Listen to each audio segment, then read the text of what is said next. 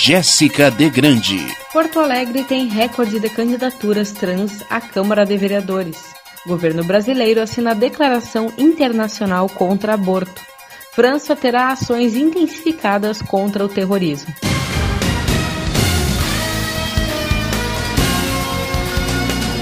Estação da Notícia. Neste sábado, a chuva deve se espalhar em todas as partes da região sul do país.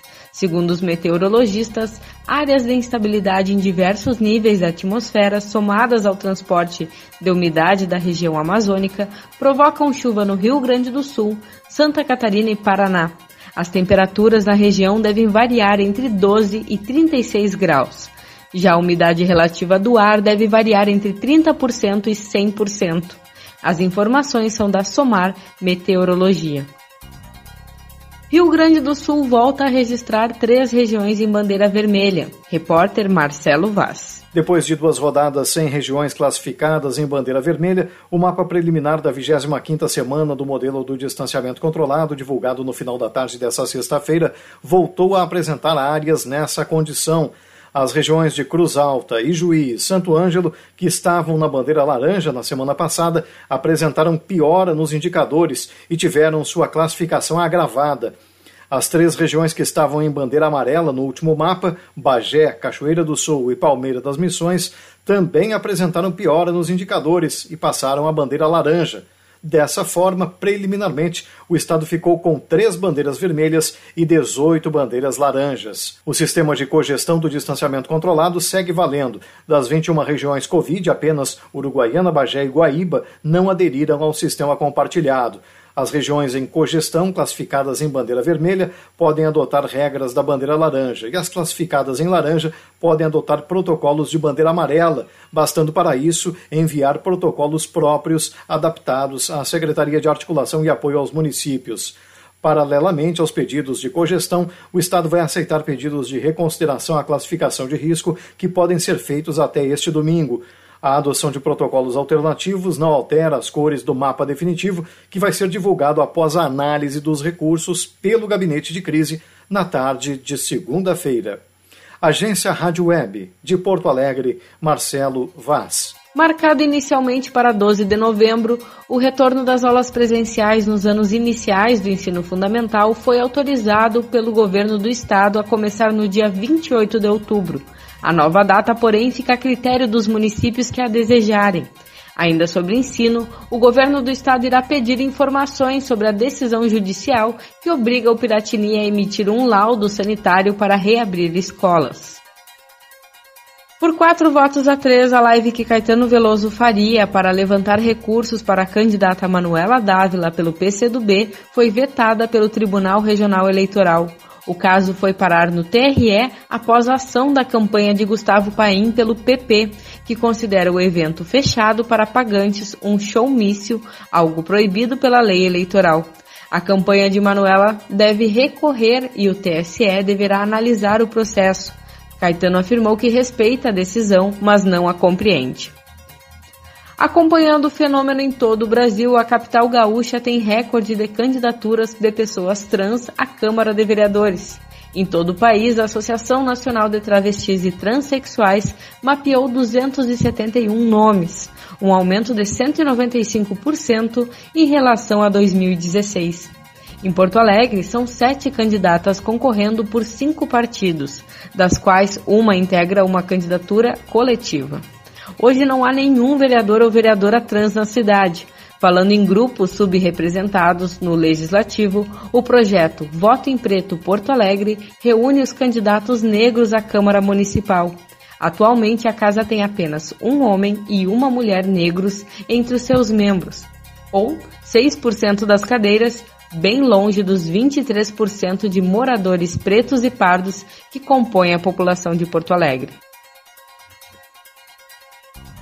Brasil passa de 156 mil mortes por Covid-19, com 571 casos em 24 horas. Repórter Ana Paula Costa. O Brasil passou de 156 mil mortes por Covid-19 nesta sexta-feira.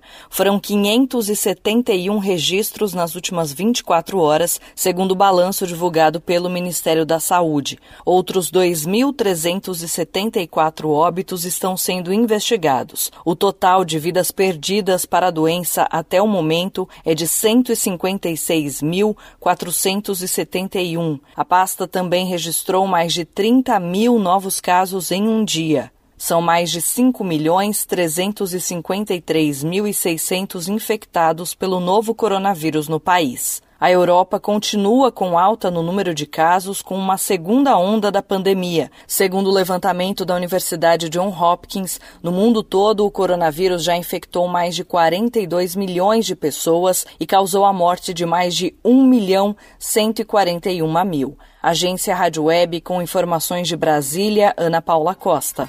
A Agência Nacional de Vigilância Sanitária negou na sexta-feira atraso na análise de pedido de importação excepcional de matéria-prima para a produção da vacina Coronavac. Em nota, a Anvisa respondeu que o processo foi analisado, mas foram identificadas discrepâncias que não foram detalhadas pela agência. O manifesto foi feito após denúncia do diretor do Instituto Butantan, Dimas Covas, de que a Anvisa estaria retardando o processo de importação. Além de receber 6 milhões de doses prontas em outubro, o plano original do Instituto era iniciar a fabricação no Brasil de outras 40 milhões de doses. O processo era previsto para início em dezembro, com a chegada da matéria-prima da China, segundo informou Dimas Covas. Guerra de Ministros. Salles chama Ramos de Maria Fofoqueira. Repórter Agatha Gonzaga. O ministro do Meio Ambiente, Ricardo Salles, usou sua conta no Twitter para fazer uma crítica direta ao general Luiz Eduardo Ramos, titular da Secretaria de Governo da Presidência da República, a quem chamou de hashtag Maria Fofoca.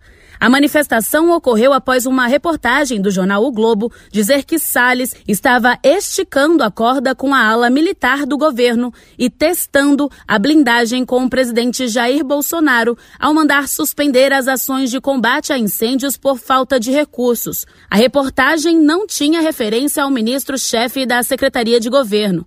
No tweet, Salles rebateu mencionando o general Luiz Eduardo Ramos. Aspas. Não estiquei a corda com ninguém. Tenho enorme respeito e apreço pela instituição militar. Atuo de forma que entendo correto. Chega desta postura de hashtag Maria Fofoca. A mensagem foi apagada minutos depois. O vice-presidente da República, Hamilton Mourão, julgou como péssima a reação do ministro. Péssimo isso aí, né? Então, vamos conversar e nos entender. E muitas vezes a pessoa reage no calor dos acontecimentos e termina tomando uma linha de ação que é péssima. Né? Principalmente você, se você tem ó, alguma diferença com alguém, se você né, precisa esclarecer alguma coisa, você vai e conversa pessoalmente, né? E não dessa forma. Ao longo da manhã, Salles ainda retuitou mensagens de seguidores que manifestaram apoio a ele, criticando Ramos. Agência Rádio Web de Brasília, Agatha Gonzaga. O custo de vida do brasileiro deve fechar o mês de outubro em alta. Pelo menos o índice de preços ao consumidor amplo, IPCA 15, considerado uma prévia da inflação oficial, avançou 0,94%, a maior alta para o período desde 1995.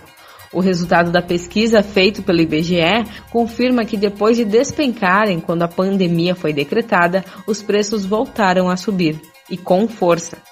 O valor da gasolina caiu em março, abril, maio e junho, e o preço está em alta desde julho. Destaque negativo ainda para os alimentos, isso porque itens básicos como carne, leite, óleo, arroz e tomate ficaram entre 4 e 22% mais caros nos últimos dias. Governo brasileiro assina declaração internacional contra aborto. Repórter Agatha Gonzaga. Ao lado dos Estados Unidos e outros quatro países conservadores, o Brasil participou da organização e assinatura de uma declaração contra políticas que prevêem o acesso ao aborto e a favor do papel da família como fundamental para a sociedade. O documento intitulado Declaração de Genebra foi assinado nesta quinta-feira em Washington, nos Estados Unidos. Na cerimônia virtual, o ministro das Relações Exteriores, Ernesto Araújo, foi quem introduziu a declaração política. Rejeitamos categoricamente o aborto como método de planejamento familiar, assim como toda e qualquer iniciativa em favor de um direito internacional ao aborto ou que insinue esse direito, ainda que veladamente. A ministra da Mulher, da Família e dos Direitos Humanos, Damares Alves, endossou. Nada no direito internacional dos direitos humanos fundamenta esse hipotético direito de valer-se do aborto como opção do planejamento familiar. A declaração não tem peso obrigatório a ser seguido pelos países, mas é uma indicação da política externa adotada pelo governo. Atualmente, a legislação brasileira possui autorizações para alguns casos de aborto no SUS. Segundo Itamaraty, a Declaração de Genebra para defender os direitos das mulheres e reforçar o papel da família. Agência Rádio Web, de Brasília, Agatha Gonzaga. As eleições presidenciais nos Estados Unidos estão marcadas para o dia 3 de novembro. A população norte-americana vai ajudar a escolher se elege o democrata Joe Biden ou se permite que o republicano Donald Trump permaneça por mais quatro anos no comando da nação.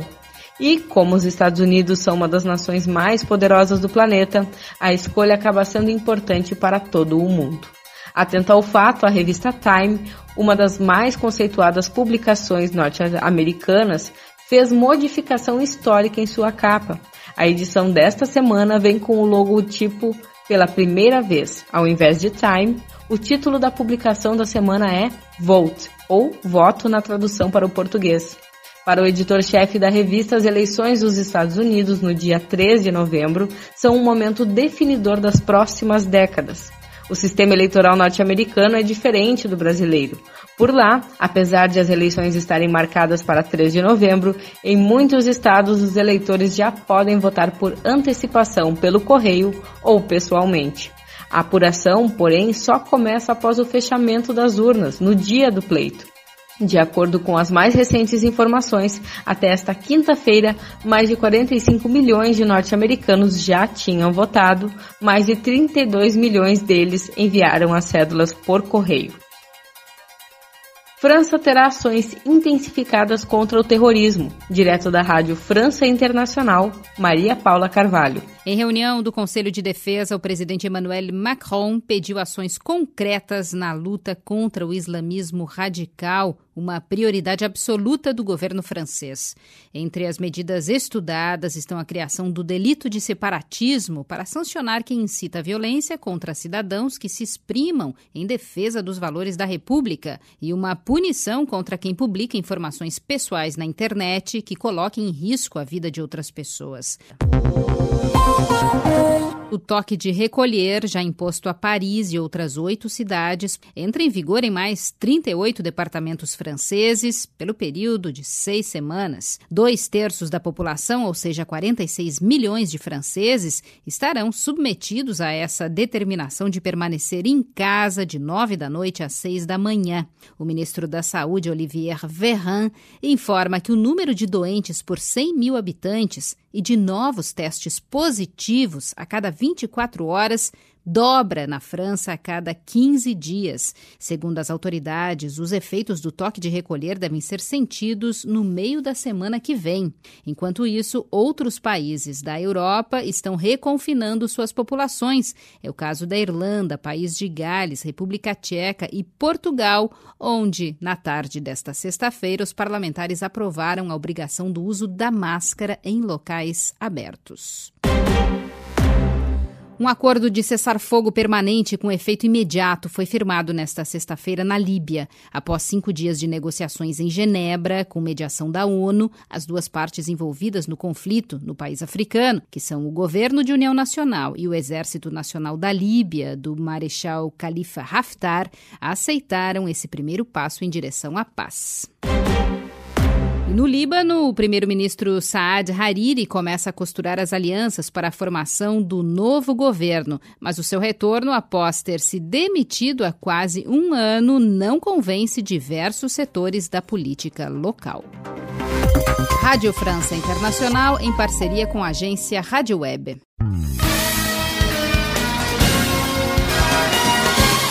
Estação da Notícia, um serviço jornalístico da Rádio Estação Web. Noticiário geral da agência Rádio Web.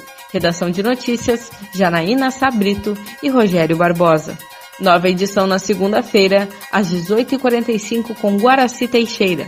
Fique agora com Ricardo Gonça e o programa Rota 87. Boa tarde!